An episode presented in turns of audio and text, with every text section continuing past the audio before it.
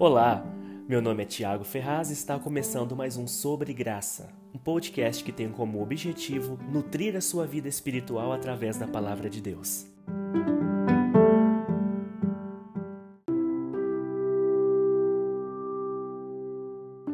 Olá!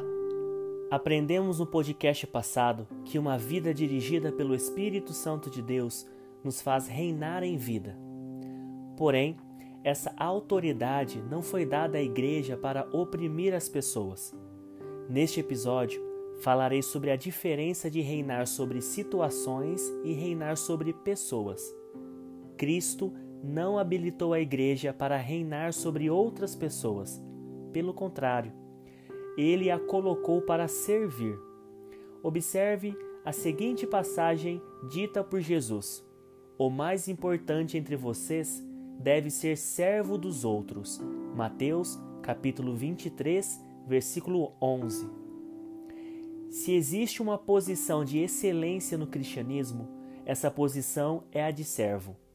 O próprio Filho de Deus assumiu essa posição em seu ministério. Está escrito: Pois nem mesmo o Filho do Homem veio para ser servido, mas para servir e dar a sua vida em resgate por muitos. Mateus capítulo 20, versículo 28. Um verdadeiro rei sempre considera a vida do seu povo como mais importante do que a própria vida. Herdamos a capacidade de reinar de Jesus Cristo e devemos aprender com ele como deve ser a nossa postura nessa terra. A Bíblia nos ensina: não procurem apenas os próprios interesses, mas preocupem-se também com os interesses alheios tenham a mesma atitude demonstrada por Cristo Jesus. Embora sendo Deus, não considerou que ser igual a Deus fosse algo a que devesse se apegar. Em vez disso, esvaziou a si mesmo, assumiu a posição de servo e nasceu como um ser humano. Quando veio em forma humana, humilhou-se e foi obediente até a morte, e morte de cruz. Filipenses capítulo 2, versículos 4 a 8. Mesmo nos tornando reis pela obra de Jesus Cristo na cruz, devemos assumir sempre a posição de servos. A morte de cruz era a vontade do Pai para Jesus. Devemos ser obedientes até o fim à vontade do Pai para nossas vidas. Mesmo que isso não pareça vantajoso, mesmo que aparenta ser difícil, temos que pegar a nossa cruz e seguir o exemplo de Jesus, cumprir a vontade de Deus. Apesar da Bíblia nos ensinar que não devemos reinar sobre pessoas, ela nos ensina que podemos reinar sobre situações. Observe o seguinte texto: Jesus disse: Eu lhes digo a verdade. Vocês poderão dizer a, a este monte: Levante-se e atire-se no mar, e isso acontecerá. É preciso, no entanto, crer que acontecerá e não ter nenhuma dúvida em seu coração. Digo-lhes que se crerem que já receberam, qualquer coisa que pedirem em oração, lhes será concedido. Marcos capítulo 11, versículos 23 e 24. Neste texto, Jesus nos ensina a exercer domínio sobre o monte. Jesus não está se referindo a montanhas literais, mas a obstáculos maiores e mais poderosos. As montanhas são usadas simbolicamente na Bíblia para descrever forças poderosas. A Bíblia nos ensina: nos últimos dias, o monte da casa do Senhor será o mais alto de todos, será elevado acima de todos os outros montes, e povos de todo o mundo irão até lá para adorar. Isaías capítulo 2, versículo 2. Este texto está dizendo que o poder e domínio do reino de Deus estará acima de qualquer outro reino do mundo.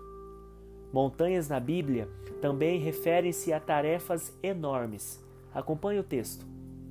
Então ele me disse: Assim diz o Senhor a Zorobabel: Não por força nem por poder, mas pelo meu espírito, diz o Senhor dos exércitos. Nada será obstáculo para Zorobabel, nem mesmo uma grande montanha. Diante dele ela se torará uma planície. E quando Zorobabel colocar em lugar a última pedra do templo, o povo gritará: É pela graça, é pela graça. Zacarias capítulo 4, versículos 6 e 7. A grande tarefa de Zorobabel, que foi considerada como uma grande montanha, foi o início da reconstrução do segundo templo do Senhor. E por fim, também encontramos referências bíblicas para montanhas como barreiras impenetráveis. Naquele dia, seus pés estarão sobre o Monte das Oliveiras, a leste de Jerusalém, e o monte se dividirá ao meio, formando um vale muito amplo, de leste a oeste. Metade do monte se deslocará para o norte e metade para o sul. Zacarias capítulo 14, versículo 4. Esse texto está se referindo ao grande livramento que o Senhor realizará aos israelitas quando todos os exércitos do mundo declararem guerra contra Israel no Apocalipse. Eles ficarão encurralados entre o Monte das Oliveiras e os exércitos inimigos, em uma posição aparentemente sem saída, e o Senhor aparecerá e fenderá ao meio o monte, criando uma rota de escape para o seu povo escolhido. As montanhas citadas por Jesus são situações da nossa vida que são mais fortes do que nós. São impossíveis de se resolverem aos olhos humanos, aparentemente invencíveis.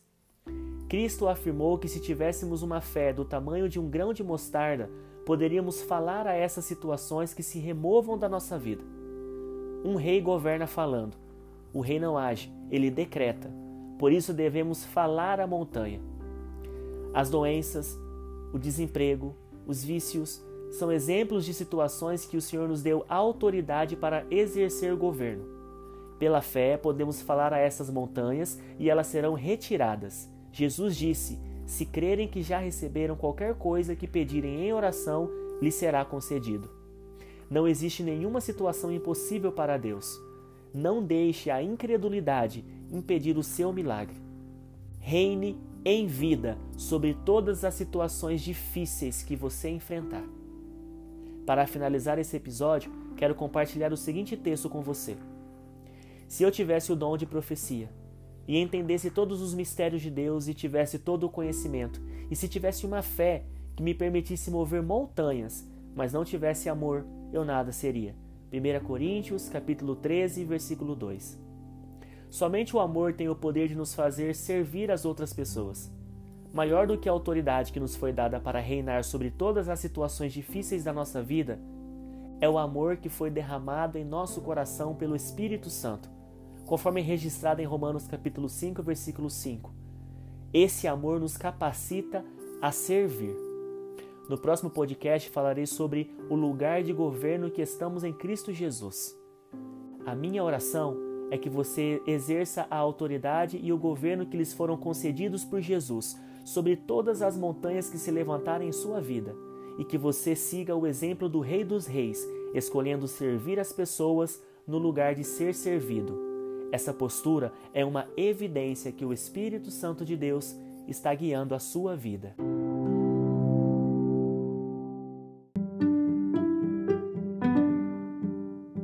Quero incentivá-lo a aumentar a sua intimidade com Deus através da oração e da leitura diária da Bíblia Sagrada. Desejo que você seja grandemente abençoado. Compartilhe essa mensagem para que mais pessoas possam ser nutridas pela palavra de Deus. Nos encontramos no próximo podcast sobre graça. Um forte abraço e até breve.